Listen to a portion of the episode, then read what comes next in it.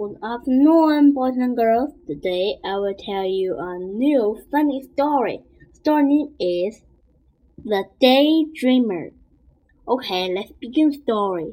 Daisy had no money. Take my milk to the market, said the farmer. I will give you a gold money. Yes, said Daisy, and she set off for the market. Market this way. Soon I will have some money, she thinks. I can buy a hen. My hen will lay eggs, lots of eggs.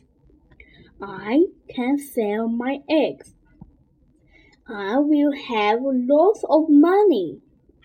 I will buy a pretty dress and sparkly shoes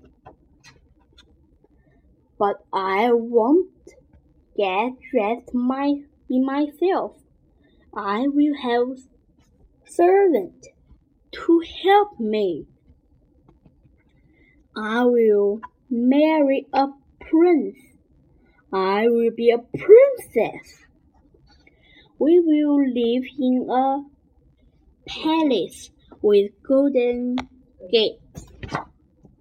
We will have a ball I will twin and uh, in my new dress. Splish, splash, splosh. The milk is gone. Poor Daisy. Cheer up. There's no use crying over spilled milk. The end. Do you think this story isn't funny?